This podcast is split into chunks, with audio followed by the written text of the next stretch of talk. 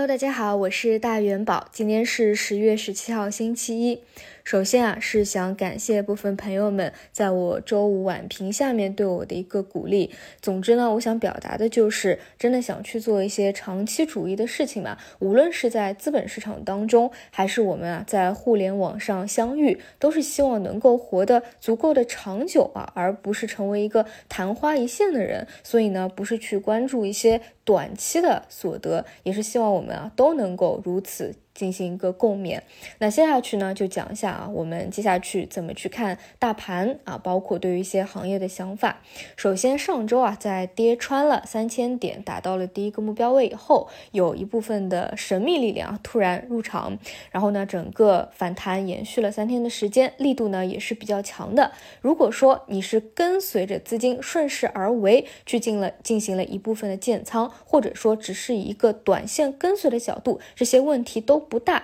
至于呢，你到底要不要对这一部分的仓位进行一个短线的兑现，这个呢就看啊你自己的一个理解了，是以趋势波段的左侧来做的，还是以一个。短线先来做它的，那上方的压力位呢比较的清晰啊，就是三千一百点。那目前呢，我的判断是从基本面上来说，大家最担心的国内外的事件是没有任何反转的，而从技术面角度来说，底部的结构也是不稳固的。因此呢，你现在已经铺了一部分的仓位，没有任何的问题。但是呢，我依旧是觉得，如果是要上重仓的话，需要等待第二只脚的落地，也就是二次回踩确认。这个时候的确定性是最强的，因此呢，当比如说啊这周或者说下周有这样的一个时机出现的话，那我会及时的在午评当中或者说收收评当中啊给大家去聊。那行情走到现在啊，有几点大家还是要务必清楚的。首先，第一点就是确实不能够一阳改三观，认为底部已经探明，已经开启一个趋势波段的行情来了，因为最根本的因素并没有发生任何的改变。第二点就是，哪怕说啊，我们本周看到了二次的回踩，你去进行一个进场布局了，也要时刻的清晰，后期的一个行情只是一个超跌反弹的趋势波段，不是趋势反转，更加。不是牛市要到来了，你只有对这些有足够清晰的定义，你才能够啊不被啊之后的一个行情再被卷进去。那观察的方向呢啊，首先是如果说是求稳的，那像一些宽基啊，我觉得是一个比较好的选择。比如说像沪深三百 ETF 啊，如果说你是看板块方向的啊，我自己关注的是像光伏的 HJT 啦、海上风电啦、钠离子电池等等啊，光伏的新技术。除此以外啊，短期观察的会多一条线啊，是医疗器械线。这一点呢，我待会儿放在行业当中啊，会再给大家细致的讲一下我的一个看法。那以上呢，是对整个大节奏的一个把握，其实没有什么增量信息啊，因为观点是没有发生改变的，只是呢想让大家再去清楚一下我的一个判断和节奏。那接下去呢，会讲几个行业的啊想法。首先呢，是要讲一下医药、医疗和光伏，因为这两个板块啊，是在上周五的时候。突发有一些异动拉升的，那像医药医疗啊，在经过了一到两年下跌之久，在上周五啊很夸张，突然呢出现了一个放巨量的一个拉升啊，整个 ETF 都是接近于涨停的。那大家呢肯定是啊有非常大的疑问，这个方向是不是经过了两年下杀啊见底反转了，或者说有没有一个参与的价值？那首先啊，我们要明确一点，就是在这一个阶段，医药方向的利好其实是不少的。比如说前期的贴息政策也好，还是说整个医药板块的估值已经跌到了十年以来的低点也好啊，这些它不是周五才突然发生的，是一直以来都有。但是呢，你会发现前期啊，虽然有各种各样的啊一些利好事件，但是在股价的表现上，依旧是一个短期的脉冲啊，一个脉冲以后，好像又有所回落，好像。呢，有很多的个股啊，你去翻一下它的图形，其实，在前几天，甚至呢，还是在一个阶段性的最低点。但是周五的时候，它的一个催化是肝功能生化试剂的集采降幅比较温和，但是从本质上来说呢，它也不是一个特别特别大的一个利好。因此呢，我个人还是认为啊，主要的原因本质上还是因为跌多了，比较便宜，而且呢，在筹码上它是比较松的。因为你们要想，它已经经过了两年之久的一个下跌了。该躺平的人也都躺平了，不会随意的去割。那想要去入场的，一定也是等一个信号，想要去入场。因此呢，它的筹码啊是比较轻的。你真的想要去拉动它，其实并不需要太多的资金。而且呢，医药这个板块啊，哪怕我们跟光伏板块比，它的容量是要大出很多来的。整个盘子啊，也就是说，它其实是非常适合一些大资金的啊，无论是机构想要去趁着最后一段时间修复净值也好啊，还是大资金比较适合去融积进去也好，而在出了这个。集采降幅温和的一个事件以后，等于是呢，之前大家比较担心的事件啊，下跌的一个逻辑，短期被短暂的打破了。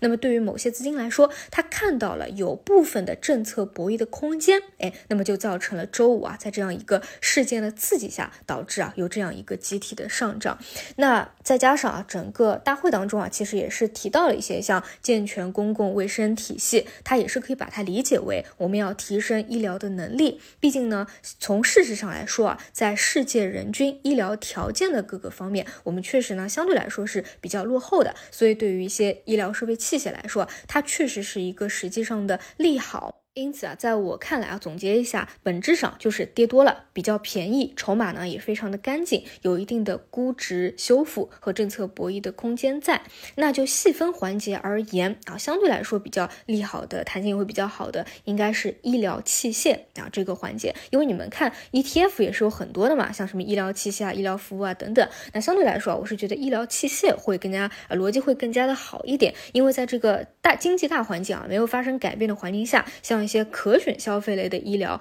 啊，包括说像受到中美的啊政策关系影响比较大的 CRO 啊，包括说估值上相对较贵的医美啊，这些的话是在整个大医药的行业当中，如果说一定要啊在子呃要细分环节当中选的话啊，我觉得相对逻辑没有那么的顺。因此呢，如果说大家想后续啊去关注医药这个大方向的，我觉得还是聚焦在医疗器械是会更好的。那至于说从交易操作层面上来，说我会觉得有点像什么？我我觉得有点像之前我去看机场这条线。我说，要么呢你是坐短线的，要么呢是真正的长线的。因为像机场，它是非常明确的疫情的受损股，所以呢，在过去啊，像上海机场是呃腰斩又腰斩。那为什么说看短？就是因为经常有一部分资金啊去炒它的困境反转啊，你跌多了，突然呢出现了一个比较好的预期，那会来这么一个波段。但是呢，它确实又没有一个特别大的空间，因为并没有本质上发生什么改变，也没有什么高速的一个成长性。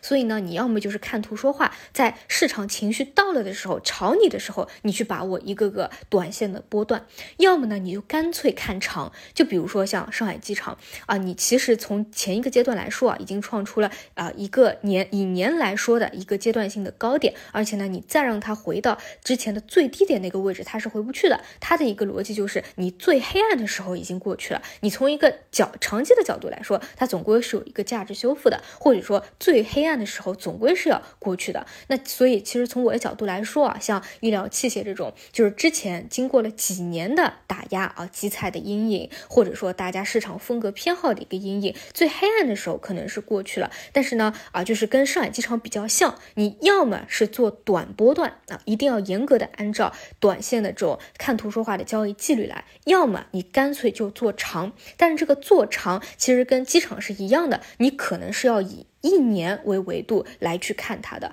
那如果说你是追求一个趋势波段的，或者那种爆发性的成长股的，那我觉得啊这一块其实不是特别符合这个条件。那大家也知道，我我自己的一个更多的这个关注点啊，可能是关注在一些成长股上，所以呢，对于这一块就是不会有太重的一个关注。但是确实来说啊，我觉得要么做短，要么做长，这个大思路是我的一个判断，也分享给大家，因为我觉得大。大家还是。比较想知道这个医药板块的一个情况嘛，毕竟已经是跌了那么多了，对吧？十年以来的估值较低点了，肯定还是会有一些啊偏中长的布局者、价值投资者想要去看看有没有机会的。那我的思路是，如果说真的是足够长啊，一年两年的一个思路来看的话啊，是可以的。那要要么就是做短，好吧？这是对于医药的一个看法。那接下去呢，我想讲一下光伏。光伏周五是突然有一个拉升的，但是我必须要说啊，这个周五的消息等于是旧事新题，它不是一个新消息，